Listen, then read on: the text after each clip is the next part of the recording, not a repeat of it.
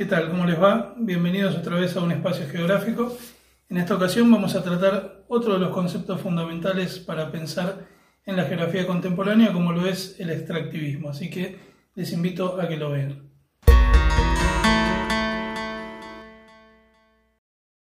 Cuando nosotros hablemos de extractivismo tenemos que pensar que es un concepto, y como lo podrán leer en muchos lugares, eh, bastante reciente en este sentido. ¿sí? Cuando nosotros hablemos de así, extractivismo a secas, tenemos que pensar que es un concepto que fue pensado y articulado a partir del último tercio del siglo XX y con mayor intensidad a partir del año 2000 o con la llegada del siglo XXI. Esta conceptualización se utilizó como un marco para definir un modelo productivo desarrollado en sectores específicos y que a su vez fue promovido tanto por empresas transnacionales como por instituciones y también por la sociedad civil en sus diversos roles dentro del entramado social. Cuando nosotros tengamos que pensar en una definición de manual de extractivismo, tenemos que entender que esta teoría y que derivó en la, construcción del concepto se apoyó en dos variables, volumen e intensidad, y por otro lado el destino, tal como pueden verlo en uno de los tantos trabajos que desarrolló eh, Eduardo Gudinas. A partir de ahí es que nosotros podemos entender al extractivismo como un tipo de apropiación, ¿sí? y acá resaltemos ese concepto, ¿sí? esa palabra, un tipo de apropiación de recursos naturales en grandes volúmenes y o alta intensidad en donde la mitad o más de estos recursos que se apropian son exportados como materias primas sin procesamiento industrial o con algunos procesamientos pero muy limitados cuando nosotros pensemos en el extractivismo tradicional, tenemos que entender a la minería, a la agricultura y a la ganadería como eh, actividades principales dentro de lo que puede contemplarse como extractivismo, aunque también entran dentro de esto otras actividades tales como puede ser la industria pesquera, la industria maderera. Así es fundamentalmente minería, agricultura y ganadería. El desarrollo de este extractivismo lo que ha generado a lo largo de los procesos que fueron desarrollándose a través de los siglos es la conformación de dos dualidades conceptuales que son muy conocidas por nosotros y que reflejan posición relativa absoluta y también eh, no solo geográficamente, perdón, sino también económica. Esos conceptos van a ser el centro y periferia y van a ser desarrollo y subdesarrollo. No obstante, y tal como les dije, este extractivismo tradicional va a ir mutando, se va a ir transformando a partir del último tercio del siglo XX y con la expansión del neoliberalismo nosotros vamos a tener cuatro cuestiones fundamentales que es necesario entender para poder ver cómo este extractivismo mutó hasta llegar a lo que tenemos hoy en la actualidad. En primer lugar, lo que tenemos que tener en cuenta es la globalización de los procesos capitalistas, principalmente la reconversión de los modelos productivos, que esto es algo que en muchos casos se lee como la reprimarización, es decir, un regreso hacia las actividades primarias. En segundo lugar, el desmantelamiento del Estado social, es decir, la desaparición progresiva de todo tipo de protecciones y regulaciones. En tercer lugar, lo que es el paso del Fordismo al Toyotismo o al Onoísmo, eh,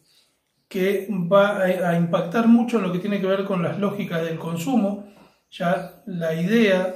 de pensar en producción no lo es tan importante como pensar en cómo hacer que la sociedad consuma y derivado de todo lo anterior es la dualidad o mejor dicho el dilema que se nos plantea actualmente que es el agotamiento de los recursos versus el sostenimiento de la oferta, es decir, cómo en un escenario en el cual los recursos naturales se están agotando podemos hacer para continuar teniendo una oferta que mantenga ese consumo alto y que por otro lado mantenga la tasa de ganancias a igual nivel. Por eso nosotros hoy podemos hablar de un nuevo tipo de extractivismo que muchos autores incluso se inclinan por denominarlo como neoextractivismo, en el cual la actividad sigue siendo la misma, aunque la inyección de tecnología, la inyección de capitales y este agotamiento de recursos ha generado transformaciones productivas que lo que hacen es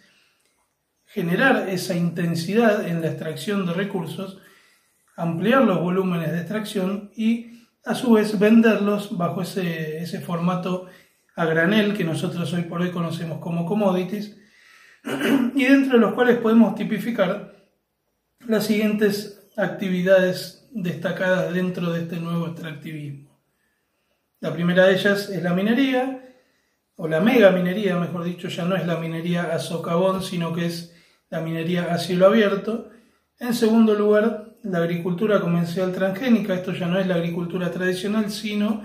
que también siempre aparece muy fuerte el tema de, los organismos genéticamente modificados, de los paquetes de fertilizantes, de agroquímicos, pesticidas y también eh, de la fuerte mecanización que se genera sobre los territorios cultivables. En tercer lugar, lo que va a aparecer es la ganadería intensiva estabulada, la producción de los feedlots. Y en cuarto lugar, nosotros tenemos una actividad que ya si bien aparecía dentro de lo tradicional, que es la explotación de hidrocarburos, hoy por hoy esta inyección de capital y tecnología la ha derivado, al igual que sumándole el angostamiento en la curva de disponibilidad de recursos, pensar en la aparición del fracking, y lo que es la fractura hidráulica que se realiza sobre yacimientos no convencionales. Por último, y es necesario aclarar que todos estos procesos se llevan a cabo en lugares donde las regulaciones laborales son más laxas, en los lugares en donde los estados son más tendientes a aceptar algún tipo de arreglos y algún tipo de prebenda para el desarrollo de estas actividades y cabe aclarar que todo este negocio lo que hace es dejar muy pocas ganancias a los países de origen y la mayor cantidad de las ganancias se las lleva el principal actor en este sentido, que son las grandes empresas transnacionales. El extractivismo es un tema para analizar, para debatir y para seguir pensando, así que los invito a que vean dentro de un tiempo la segunda parte de este video que está vinculada con otro tipo de extractivismo que es muy importante, que es el extractivismo de tipo urbano. Así que muchas gracias por estar. Nos vemos.